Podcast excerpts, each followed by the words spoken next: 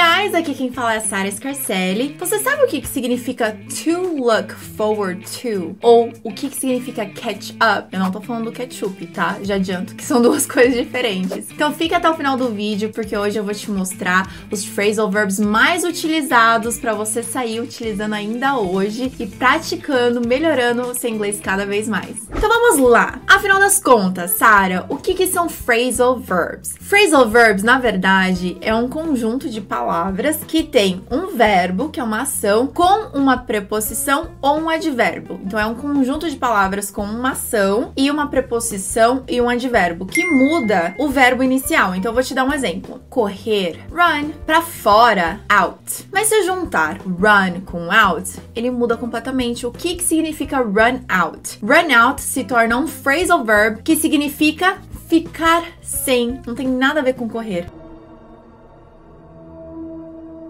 Run.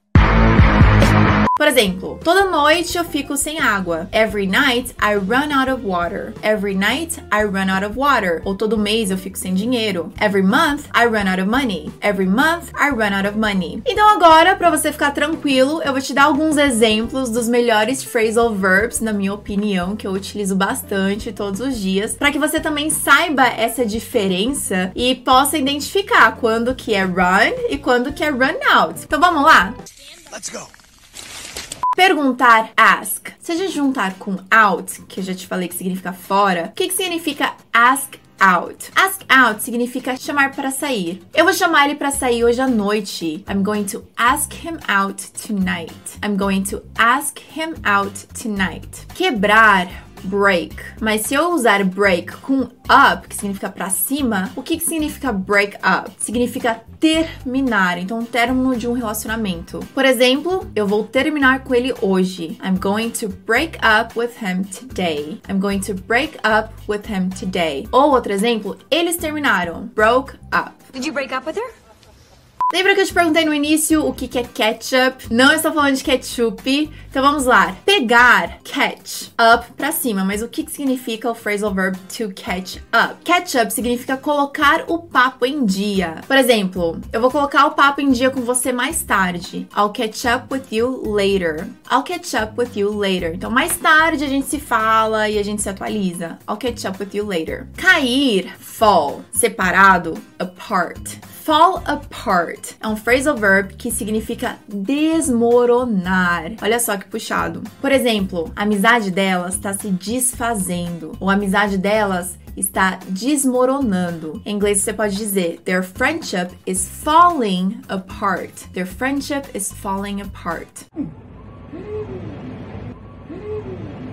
Mas a gente quer que elas se deem bem, né? Então, Se dar bem em inglês, você pode utilizar o phrasal verb get along. Falando mais rapidamente, pode virar get along. Por exemplo, elas já estão se dando bem. They're already getting along. They're already getting along. Ou um outro exemplo, nossa, eu não me dou bem com os meus irmãos. I don't get along well with my siblings. I don't get along well with my siblings. Um que eu amo usar é o phrasal verb figure out. Figure out significa descobrir. Por exemplo, foi difícil de descobrir isso. It was hard to figure this out. It was hard to figure this out. Figure out, sério, eu uso direto. Dar, give. Mas você já deve imaginar o que, que significa give up. Que significa desistir, abrir mão. Você abriu mão. I gave up. Eu desisti. I gave up. Ou ele não vai desistir. He won't give up. Ou melhor ainda, não desista dos seus sonhos. Don't give up on your dreams.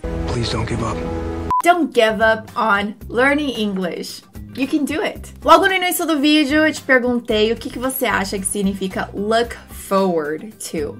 Então, look olhar, forward, adiante. To look forward significa estar ansioso por algo que pode acontecer. Vou te dar um exemplo. Eu estou ansiosa ou estou animada para minha próxima viagem. I look forward to my next trip. I look forward to my next trip. Ou eu estou animada, estou ansiosa para falar com você de novo. I look forward to talking to you soon. I look forward to talking to you soon. Ou I look forward to talking to you later. I look forward to talking to you later. Então olha só quantos phrasal verbs a gente conseguiu desbravar hoje, né? Tem o catch up, tem o look forward, tem o figure out. Quero saber qual que você mais gostou. Conta pra mim nos comentários qual que você mais gostou. Mas além disso, coloque em uma frase. Eu quero que você agora coloque em prática para que você assimile melhor, tá? Então, conteúdo bom é conteúdo colocado em prática. Então, esse é o seu momento de praticar. Escreva sua frase com o seu phrasal verb favorito de hoje para você já se acostumar e poder usar nos próximos dias também. Quero te convidar a se inscrever no meu canal se você ainda não for inscrito. Ative as notificações para que você saiba em primeira mão assim que eu postar uma nova aula pronta para você e também assim que eu estiver ao vivo aqui no canal, porque eu estou aqui ao vivo também dando aulas gratuitas para você com muito conteúdo para você colocar um inglês na prática de agora em diante. Então, se inscreva no meu canal, me siga nas demais redes sociais, porque eu também coloco exercícios em todas as minhas redes sociais, então você precisa ir lá para praticar mais ainda também. E compartilhe esse vídeo com seus amigos, seus parentes, em grupos, para que todos possam aprender e a gente possa ter essa comunidade de brasileiros que são bilíngues sim, e são fluentes em inglês sim. E é por isso que eu estou aqui, essa é a minha missão. Se você quer saber mais sobre as minhas aulas, o meu curso, o meu método, então clique no link que está na descrição desse vídeo para você saber como aprender inglês pode sim ser simples, fácil e rápido, tá? Então é só você clicar no link que tá na descrição desse vídeo para você saber mais. Thank you so much for watching. I'll see you next week or every day on social media. I'll see you then, guys. Bye!